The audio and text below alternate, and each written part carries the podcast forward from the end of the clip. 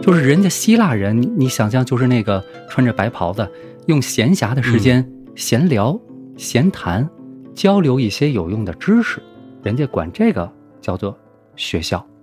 哎呦，快乐教育，咱们的学校呢，应试教育，周围的好多郡县啊、州什么的，也都给朝廷上书啊，梁山欺负我们，打我们脸，打完左脸打右脸啊。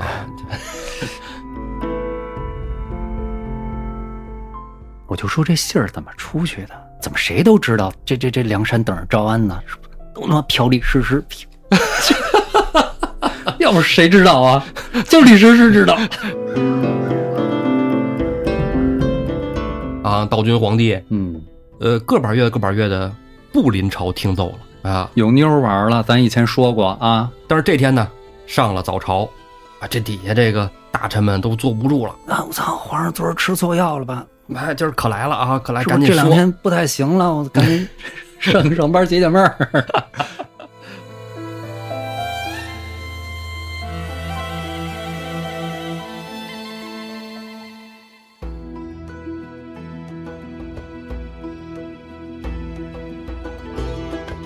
胡说历史，笑谈有道。欢迎您收听由后端组为您带来的《胡说有道》。喜欢收听我们栏目的朋友，可以在公众号里搜索“后端组”来关注我们。里面有小编的微信，您可以让小编拉您进我们的微信群，与我们聊天互动。大家好，我是主播道爷。 大家好，我是胡 Sir。上回书咱们唠嗑唠得很嗨，对，主线故事进行得很缓慢。 上期的主要故事咱就讲了燕青打擂，对，主要就讲了这么点事儿。哎，还有就是李逵砍人嗯，对，啊，抄起山喇子一顿招呼啊。是要不是卢俊义带着哥儿几个过来救他们俩人儿，这俩人儿啊，还真是很难脱困。嗯，这也没救干净啊，也没脱困干净。哎，他主要是跑了一个， 对，谁跑了呢？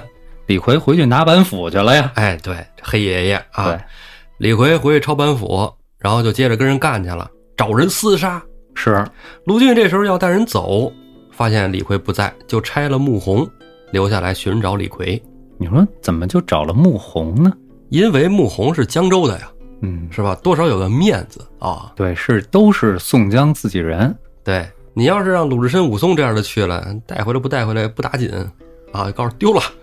嗯，巴不得呢。哎， 话说这李逵上哪儿了呢？啊，这家伙抄着斧子想找人厮杀，那帮军队呀护送着老爷子回去了，人家撤了。李逵呢就溜溜达达的就瞎跑，四处乱转，就走到了一个县衙门口。进了县衙呀，就大声的喊叫啊：“我乃梁山黑旋风！”这不就是李逵这个受张宪嘛，是吧？对受张宪那故事啊对，，首张县啊，这县衙里的人啊，甭说说见着黑旋风了，听着黑旋风，他脚下都打滑呀。因为这地儿吧，它离梁山不远，哎，进，老受霍霍。呃，估计这耳朵都磨出茧子来了。 嗯，这黑爷爷今儿就来了，哎，就害怕啊。李逵就问呢：“你们啊，过来两人跟我说话，别在那傻站着，那腿肚子别哆嗦了。”那李逵说也不好使，这帮人都在那儿瞎谈了啊。有这胆儿大的往前蹭两步，呃，您您您您什么事儿啊？啊，您有事儿您说，要粮食我给您取去。李逵说呀：“哎，要什么粮食？我今儿出来玩去了啊，路过你们这儿，来让我耍一耍。”这县衙里人一看，说你这你想咋耍呀，是吧？我们都老爷们儿啊，黑爷口味不一样啊，是吧？不是啊，李逵说了，嗯，把你们这个啊知县找来啊，让我看看你们知县长他妈什么模样。那县衙里人就回话说，哎呀，这这这我们知县大人这已经跑了啊。李逵说呀，什么玩意儿啊？这还当什么什么县太爷啊？滚犊子！我来当当。我发现你这个现在只要是一一说这个旁白哈、就这个代入感跟配音演员这代入感特别明显，我还拽得回来你吗？啊能行能行能行，主要你看你前一阵你不在，我自己唠，我自己跟自己聊天了都， 对对对，已经快精神分裂了 啊！现在咱俩聊天儿倒成了那个罕见了 哈。真是没办法嗯啊，客观原因啊，咱们继续。对，李逵就来到了这个县衙的后堂，找到了这县太爷的衣服啊，看，哎，我穿上玩玩。嗯，打开箱子，兵马五四把自己的给办上了，哎，我没记错是一件绿袍子。哎，对吧绿的，哎，这刚才咱俩这聊闲天儿的时候，嗯，我还说来着嘛，说为什么是绿袍子呀？官儿小，官儿小，对是，吧六品以下，对，大官儿是紫色的，哎，啊，红色的，朱子，哎，蓝的、绿的，嗯，李逵这穿上以后啊，就走到了前厅，前厅这县衙一看，我这官服不能瞎穿呀、对呀，你穿朝廷这个官服的话，是你你乱穿，你就是造反嘛。对呀，这玩意儿掉头之罪呀，对啊，但是为什么没人来阻止他呢？嗯，主要没人敢，这个呀，刚才咱说了，绿袍子他是一个县官儿，嗯，之前咱介绍过，宋朝抚州军舰它是一级，是，再往下这个县一级有什么区别呢？县令手里没有兵权，哦，哎，所以他这个县里啊，很可能就是一点儿，就像武松带的那种叫书书里原文叫土兵、民兵，哎，这种一群散兵游勇。哎，是，就这个散兵游勇啊，李逵也赶上兴趣啊，哎，对了，哎，走到厅上来，来，你们都过来参拜俺。嗯，众人一看也没有奈何，啊，这些人里边也新鲜，说我们参拜你倒是不打紧，你穿个官衣，你手里拿一个怀简是什么意思呢？哎，这怀简呢，就是护板。嗯，其实这护板啊，在县令这儿是比他大的官员来的时候，他要拿出来。那护板其实就是今天要打什么报告，得在上头记着，这记事本儿。是，是他向上级汇报的时候才拿的。对，李逵拿一这出来， 哎，啊，李逵也不懂嘛。嗯哼，哎，这帮衙役一看李逵这么凶，来吧，那我们就是吧，啊，大老爷在上，来吧，真真人扮演是吧？ 哎，磕一个吧。得、哎三通鼓罢，威武一阵。李逵坐在堂上，跟下边就说：“来，你们看我这打扮合不合身，好看不好看？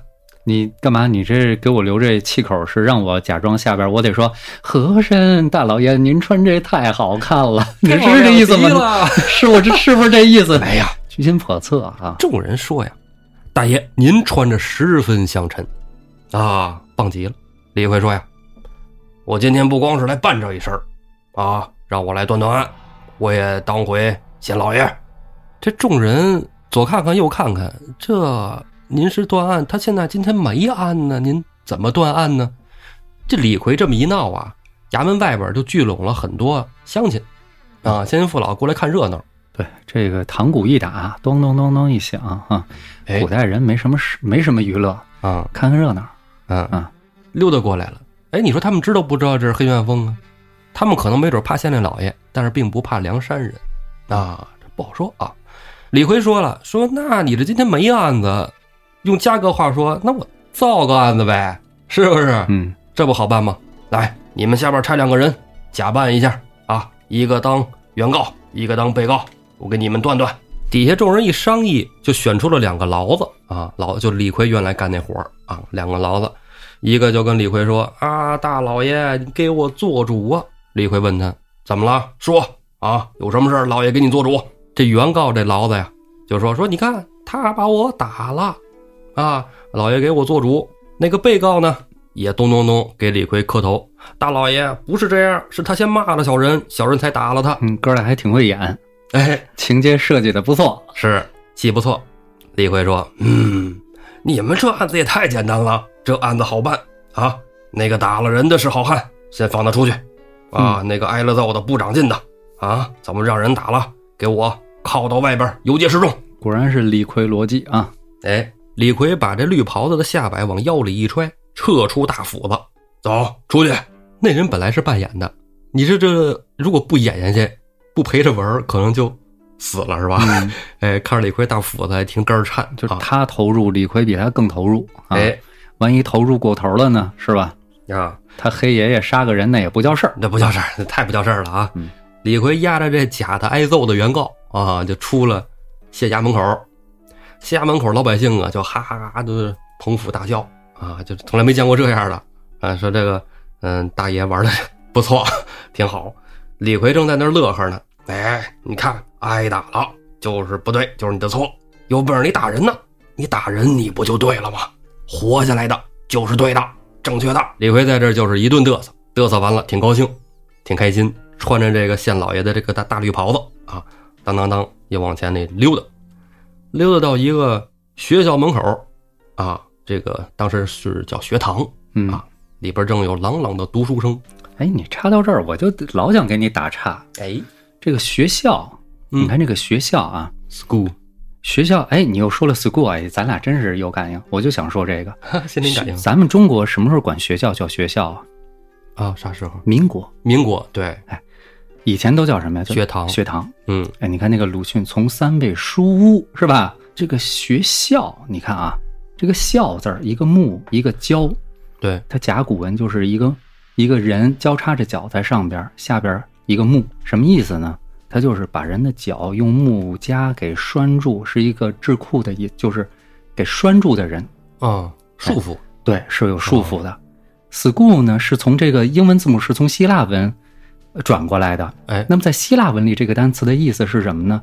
是闲暇的意思。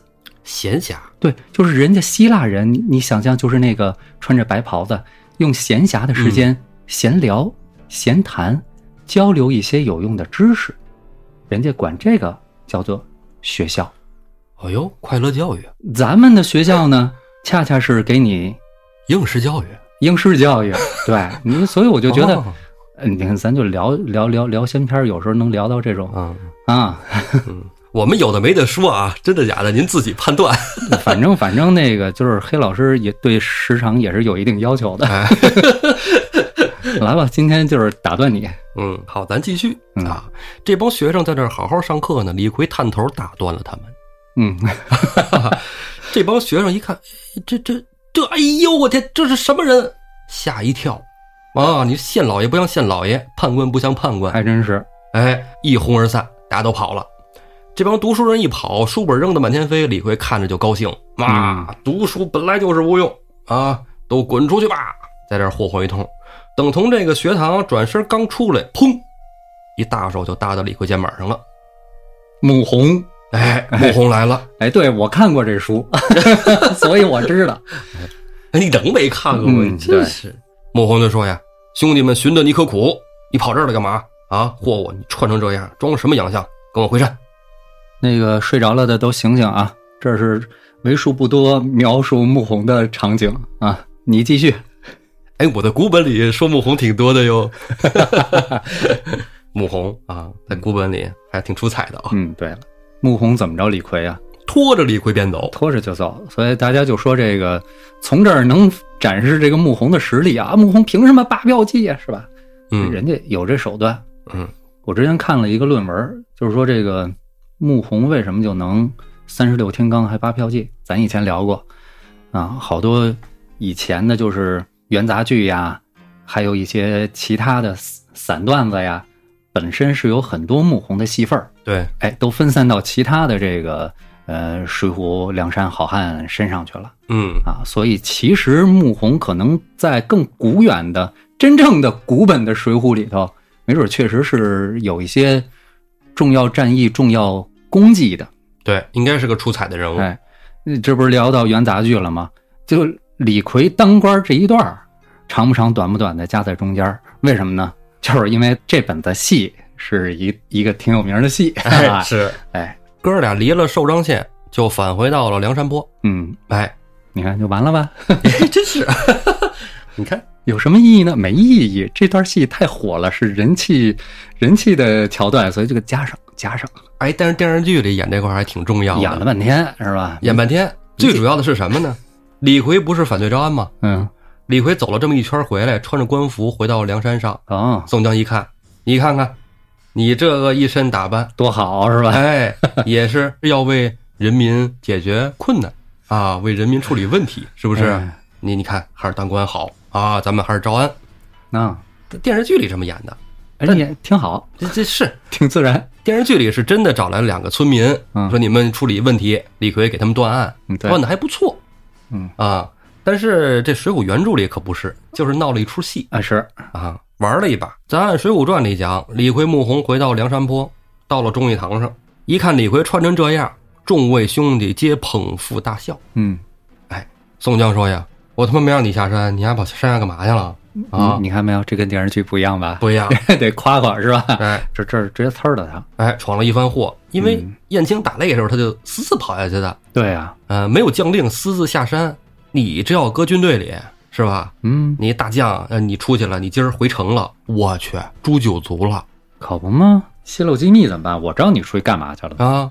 不得将令私自回京，图谋刺王杀驾啊，这死定了！嗯让你一说事儿大了，这家伙上纲上线，好家那可伙，不嘛，不愧是体制内的。古代皇帝怂啊。 嗯，就像你说的，宋江可没夸李逵，没夸李逵呢，也是唯唯诺诺就退了下去。啊，梁山上自此呢，该操练兵马操练兵马，该打造军械打造军械，准备粮草的准备粮草，相安无事。嗯，梁山上相安无事，朝堂上可不能无事啊！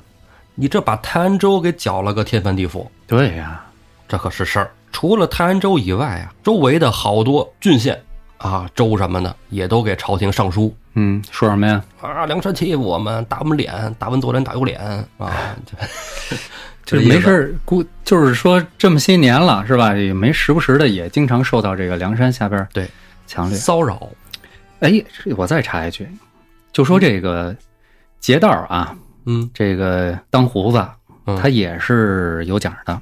咱们国家，你说哪儿这个胡子文化最昌盛？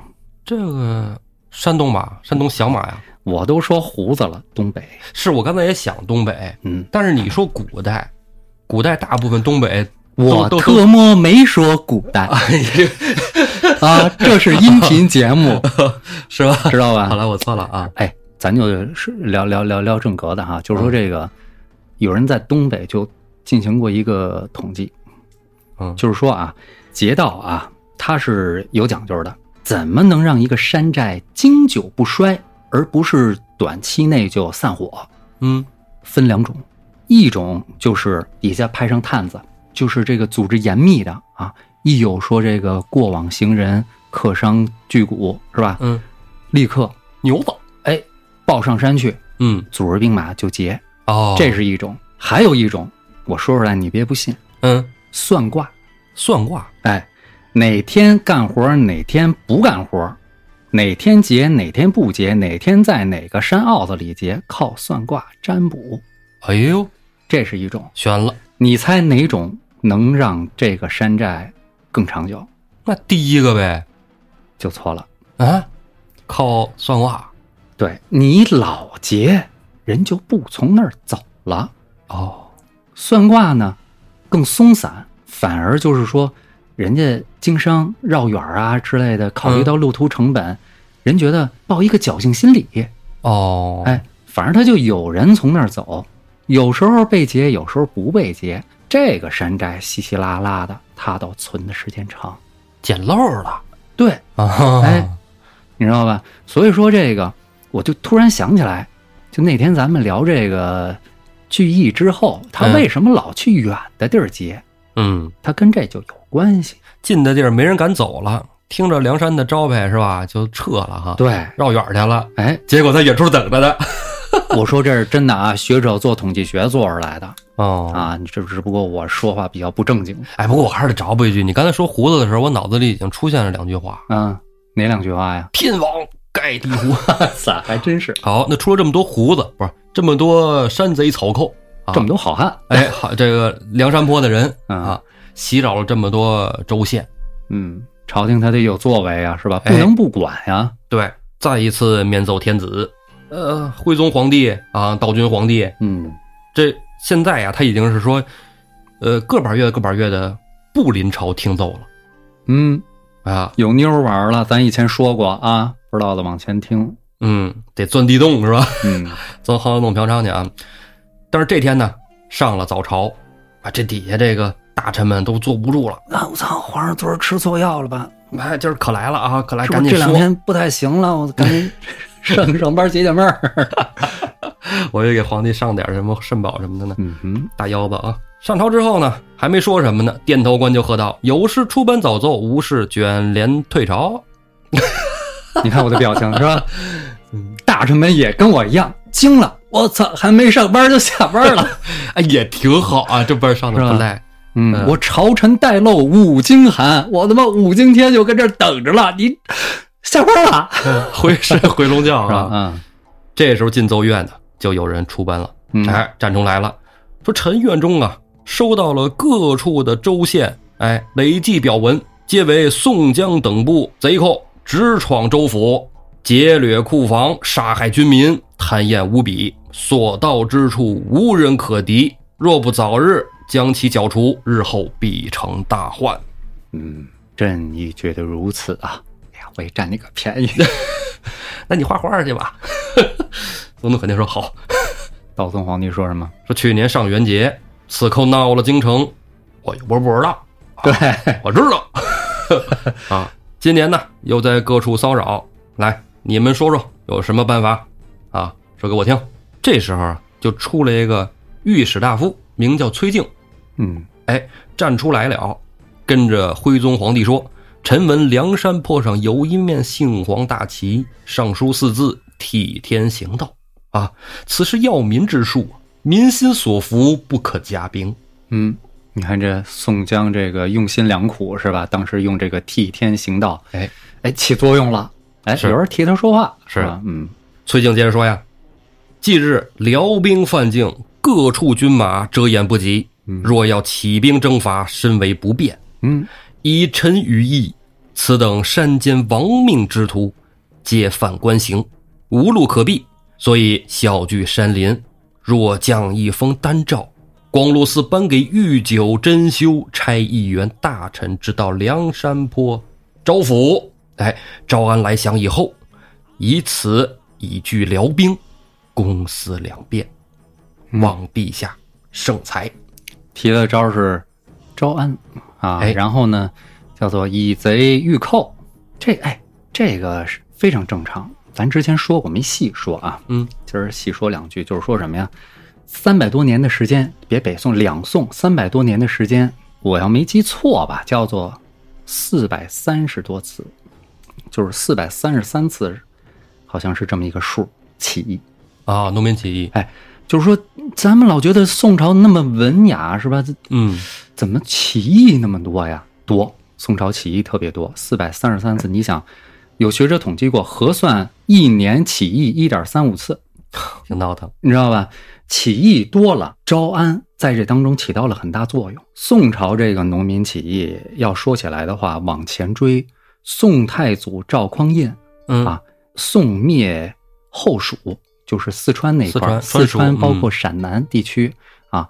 这个他灭了后蜀，后蜀的当时这个国主是孟昶，我不知道你知道不知道？啊知道哎知道，这个孟昶就是乱放任兼并土地，这个后蜀的人本来就挺民不聊生的，嗯。呃所以这个宋来伐后蜀的时候呢，呃，等于是当时很容易就灭了后蜀。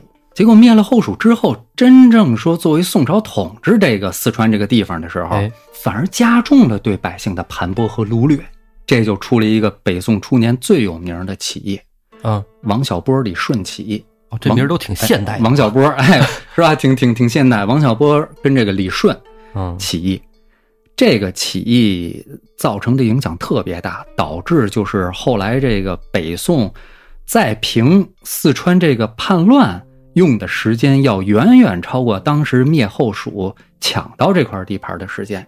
哦，是吗？那挺厉害呀。咱们之前那个早早以前聊苏轼的时候没聊到的一个地方，嗯，就说什么呀？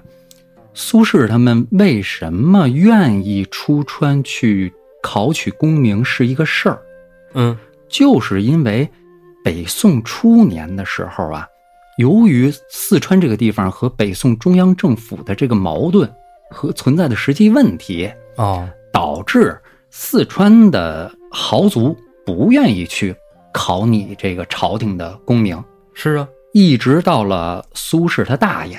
哦哎，衣锦还乡，让这个川中人一看，你看还真是是那么个意思。他啊大爷就是牛逼。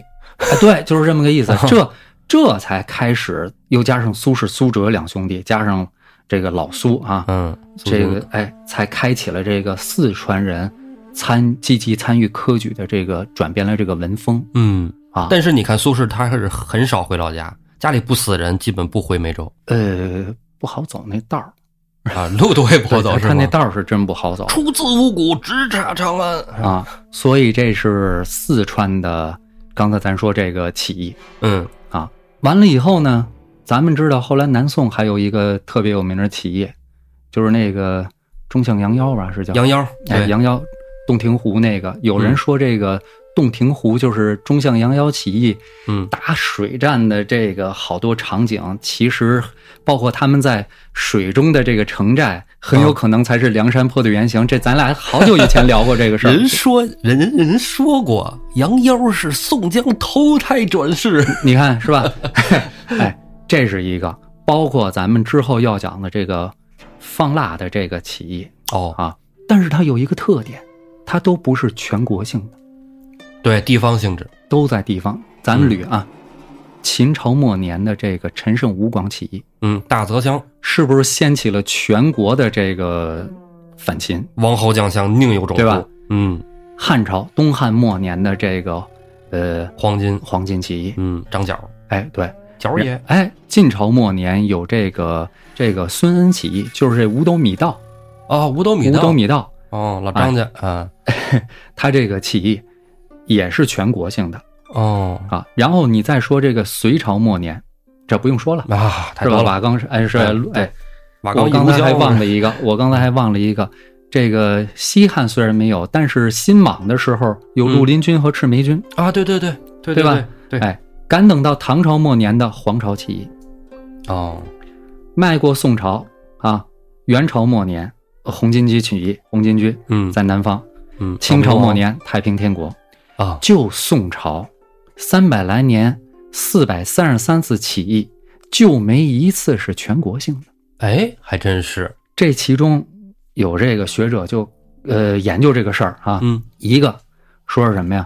说是宋朝它开始手工业发展的非常蓬勃，这等于就是说，呃，虽然我土地兼并了，嗯，有好多流民了，但这些流民干嘛去了呢？可以卖炊饼啊，对呀、不至于死啊，对 不对啊？是我 这个啊这个喝了酒录节目状态就是不一样啊， 还能娶得美娇娘，哎， 嗯这个这是一个，再一个就跟这个及时的招安叫做什么政策灵活调整啊非常有关系。所以你看没有，朝堂之上首先想起来的是什么？叫做以贼御寇，什么什么途径？招安。是，说了这么多废话，我自己都说是废话，但是这个一个什么目的？就是招安在宋朝很普遍，嗯。一年得提一次。但你看，你你嗯刚才说这个宋朝招安是好事儿，是吧？嗯，而且是一个良策啊，嗯也能让这个国祚延绵。但是金圣叹先生在评这《水浒》的时候，嗯，就说此乃是下策他没学过统计学，啊。 这 开玩，啊笑，开玩笑。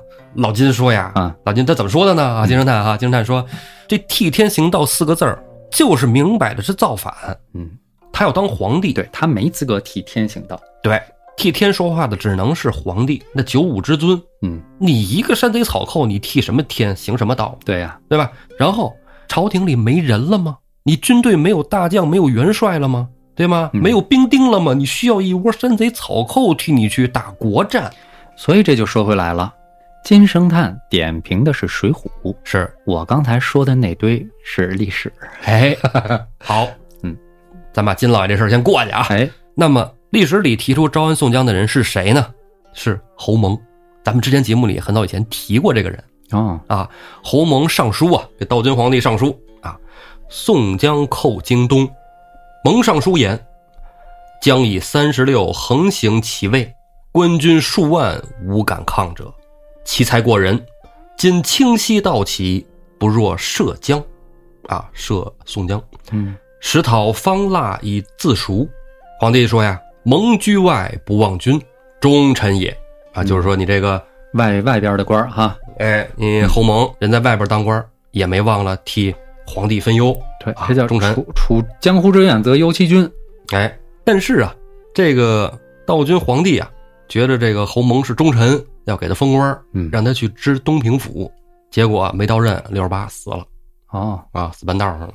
他去了合适了，对不对？董平都不在了，是也不怕闺女让人抢啊。对，但是你看啊，这里就有一个出入，出入是什么呢？《水浒传》里边啊，书上说，御史大夫崔敬提议招宋江来抵抗辽国。对，以贼御寇，对，然而这历史中呢，侯蒙是让宋江啊去打以方腊，贼治贼，以贼制贼。对，所以你看这个出入啊，其实是有先后关系的。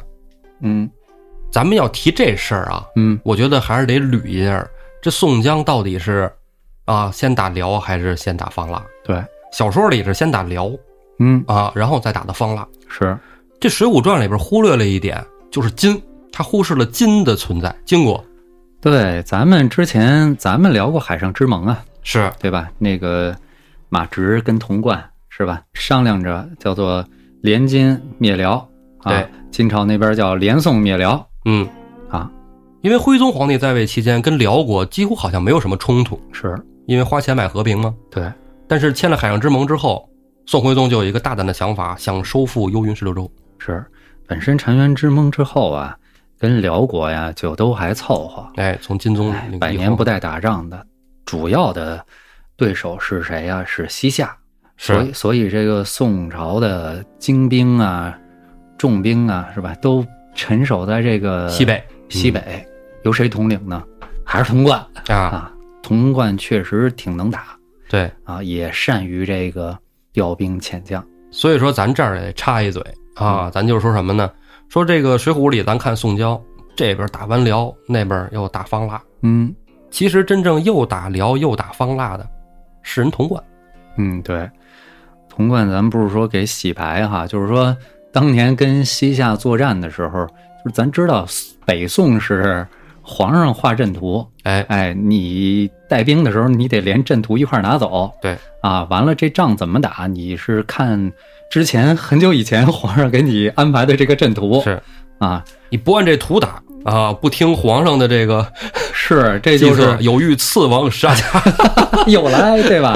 没错儿，就是这意思。因为他们自己怎么抢来的，这江山自己清楚，是吧？哎，这个当时有一次作战呢，就是童贯觉得应该主动出击，但是按皇上几个月以前给他们出的招儿是稳守啊啊，于是这个这个童贯呢就冒了一次险，跟这个手下的主要将领们说是皇帝让他们去主动出击，啊哦，结果这一仗打赢了。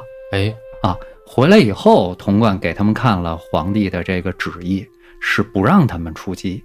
完犊子。结果这个这些将领们都吓得够呛，心想这一仗要是输了，那就脑袋搬家。啊，哎，童贯给人皇帝回的信里头写的很清楚，就是他一个人把这事儿扛下来。他告诉将领们，赢了是咱大伙儿的，嗯输了我自己脑袋搬家。所以就从这点看，刚才咱说这几句话，就是真的是带兵的话对，啊、所以说从童贯对西夏，包括后来的这个对方腊啊，对辽就就不说了吧，嗯，嗯，啊还是挺挺勇武的一人，有两下还子，行。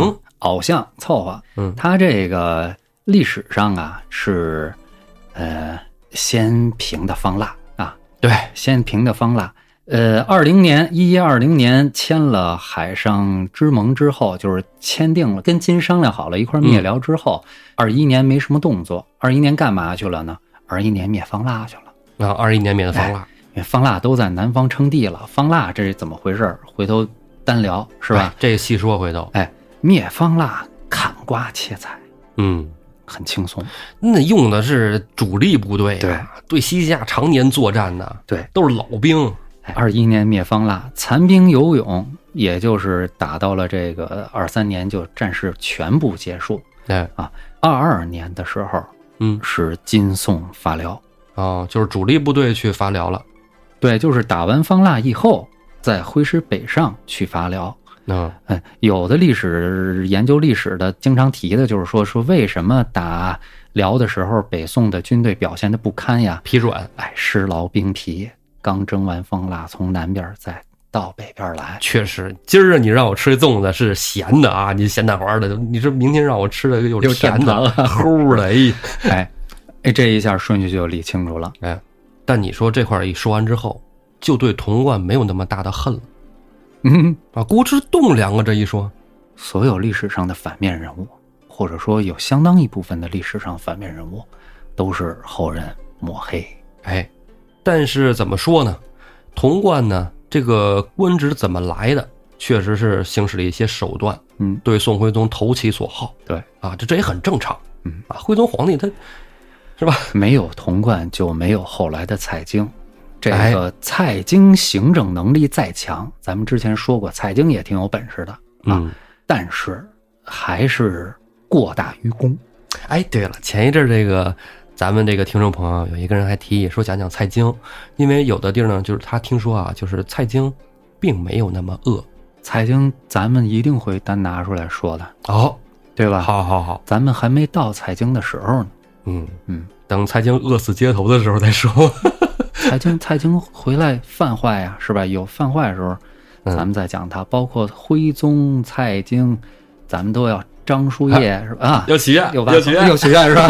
回头又又又又又不让我那个出来，又给我是吧？又又又搞封闭，又啊，没事，等着你，等着你。嗯啊，没事，我接着，不行，接着再讲讲聊回这头 个。啊，回头啊，这节目聊到这儿，你突然一听道爷今儿怎么这个讲节目风格变了，你就知道了，我给他发文案了， 行吧，行吧，嗯行啊行行，可以啊，保底啊，别忘了啊，这回头咱们要讲这些事儿。对，哎，虽然说历史上啊，因为这个海上之盟签订以后，让西北军打得方腊之后灭辽，嗯，但是《水浒传》里啊，咱还是按《水浒传》说，对，说点书啊，又不是讲历史，哎，对，崔静这个提议呢，宋徽宗听了觉得哎好啊，此计甚妙，派谁去呢？哎，就选了这么一个殿前太尉，嗯，叫陈宗善。哦，让这陈宗善呢为使，拿着这个单诏御酒前去梁山泊招安。嗯，陈太尉领了诏书就回家收拾。嗯，都是太尉啊，跟高俅那没法比啊。嗯，因为什么呢？在北宋的时候，咱之前那有一期特别没劲啊，就是我后来我跟道爷都说，我说我聊这些干嘛呀？就是聊北宋官制那期，咱说了，有时候就是一个尊称嗯啊，就叫他太尉了。嗯，而且呢，人家高俅是都太尉，对，太尉的头儿。啊哎，对，所以这也说明了，不是所有太尉都能踢球啊。踢球哎有的踢球有吃海参行，有的不吃海参他也行啊。咱不说这个， 陈宗善领了诏书回到府中啊，订了机票准备收拾起身。这时候啊，就有很多人来道贺。为什么呢？哎，这门儿还没出呢，道贺的人就到了。哎，进门就哎呀，三鞠躬啊！太尉 三三鞠躬啊，挂了是吧？太尉此行，亦为国家干事，二为百姓分忧，军民除害。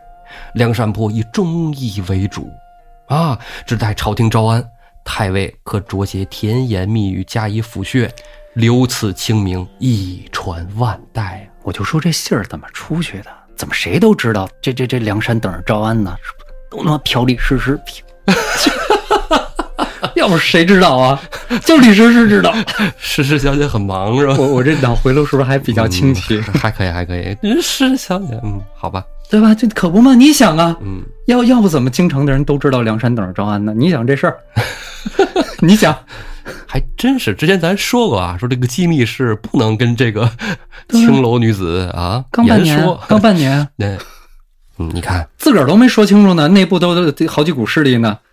嗯，消息传出去了，是吧对，了，哎，你看，看姜挺子漂亮还是可以啊，嫖，嗯，这不干正事儿是别送你看，也是人宋江的计谋好啊。你说这些人为什么上来就给道贺呢？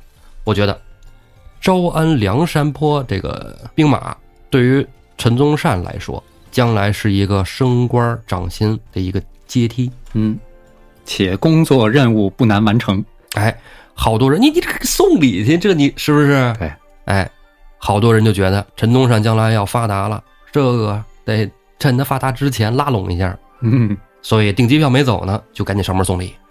哎，这时候陈东善正一一接待着呢，太师府就来人了。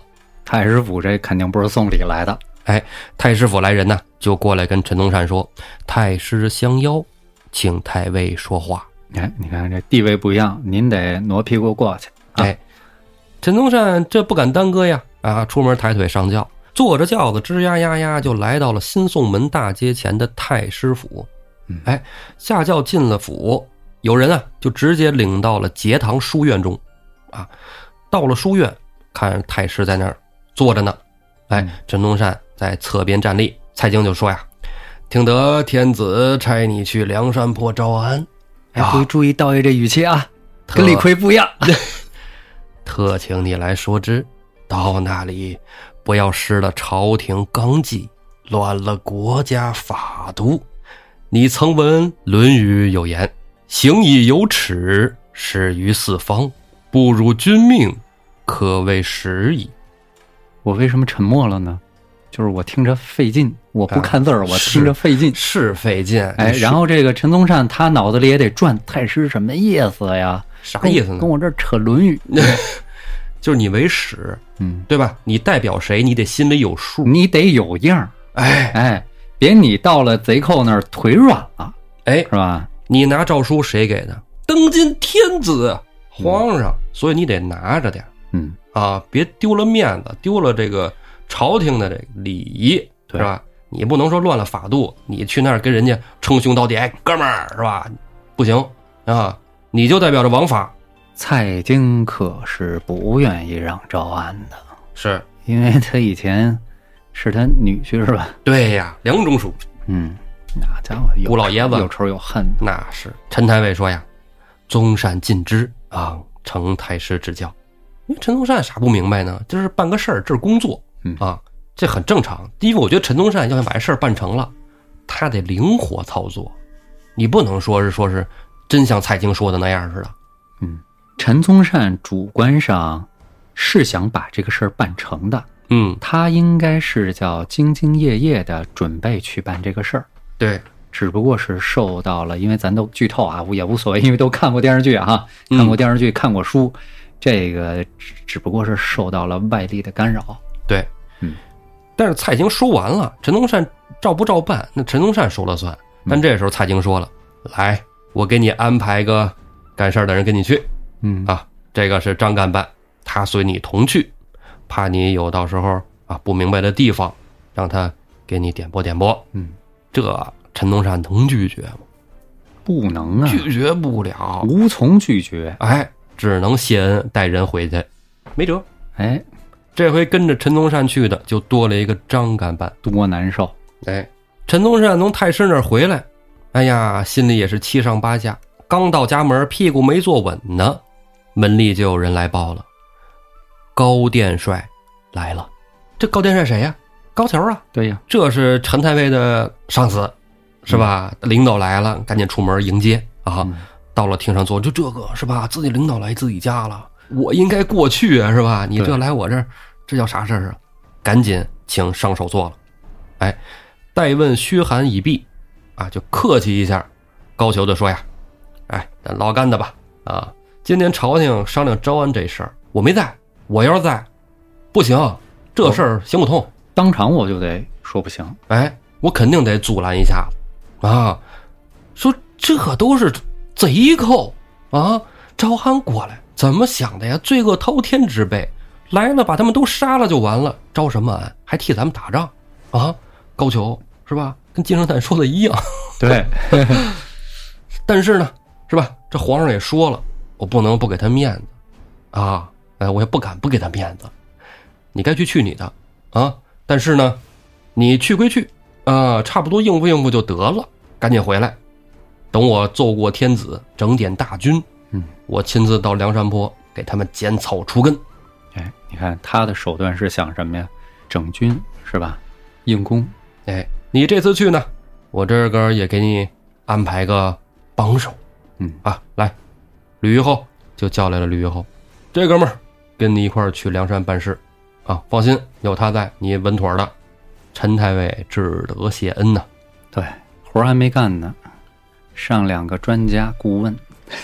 介绍下你，介绍下你价格。 嗯，高俅说完，起身就走了。陈太尉送到府门前。第二天啊，这蔡太师府的张干办跟吕玉厚俩人跟着陈太尉一起整点人马。这人马不是打仗的人马，嗯啊，抬着御酒的抬御酒，扛着圣旨的扛着圣旨。哎，这圣旨得走头了啊，是吧？哎，他几人在后边走着，后边又扛着御酒，也是一队人马呀，还带了一票亲随。这是毕竟是当官儿的啊，又代替皇帝去的，这是班旨嘛，嗯，哎，得有体面。一行人呢，出了新宋门，就奔着梁山坡来。到梁山的途中啊，经过了冀州，冀州的太守名叫张叔夜。嗯，哎，这个人名咱们在无论是古本呐、还是之前的节目里都提过很多次啊。常提跟这个梁山的人渊源太深厚，哎，老熟人儿，张叔夜接到了陈宗善这一行人，哎，安排到府中设宴款待。期间呢，就跟陈太尉问这招安的事儿嗯啊，陈太尉就把详细情况都跟他说了。嗯皇上怎么说呢？安排的御酒啊，对，让我们去怎么着？张叔夜说呀，论某于意，要按我说，嗯我的意见，招安是对梁山最好的处理办法。嗯，但是有一节呀、陈太尉，你要到梁山去，你得好好说话嗯啊，你别跟他们动粗，因为人家就是粗人，比流氓咱比不过他们对。哎，他们耍起来就不好使。是，哎，所以啊，你用甜言蜜语招抚他们。哎，他们啊，这些人啊，都是草莽。要面儿，哎，听好听的，嗯，只要这件大事儿能做成了，陈太尉你呀、青史留名。少打一场仗，以我对梁山的了解啊，这梁山上啊有那么几个烈火的汉子啊，倘若一言半语冲撞了那几个，你这事儿就完犊子。能不能回来哎，不都要两说，说，嗯，没等陈太尉说话呢，张干办跟吕虞后就站出来了。张太守放心啊，放着我们两个跟着太尉，定不会出任何差错。我们就是来把这事儿搅黄的，太守，你只管教小心和气，到时候乱了朝廷的纲纪呀。这种乱臣贼子，不压着他们一头，将来看他们装模作样啊！一听他这个，张叔夜，好家伙，谁呀、这说话这哎，张叔夜就这么问，啊，这这俩谁是啊，我这刚提点建议，我这好歹是知州啊，啊？对吧？对呀，嗯，陈太尉就一五一十说了，说我给你介绍一下啊，说这这个这位啊是蔡太师府里的张干办，嗯，而另一位呢是高太尉府里的李虞侯。嗯，张叔夜一听啊，哦，他俩跟你去，哎，凶多吉少啊，兄弟，到底是不是凶多吉少？这招安招得成招不成，咱们下回再说。 Say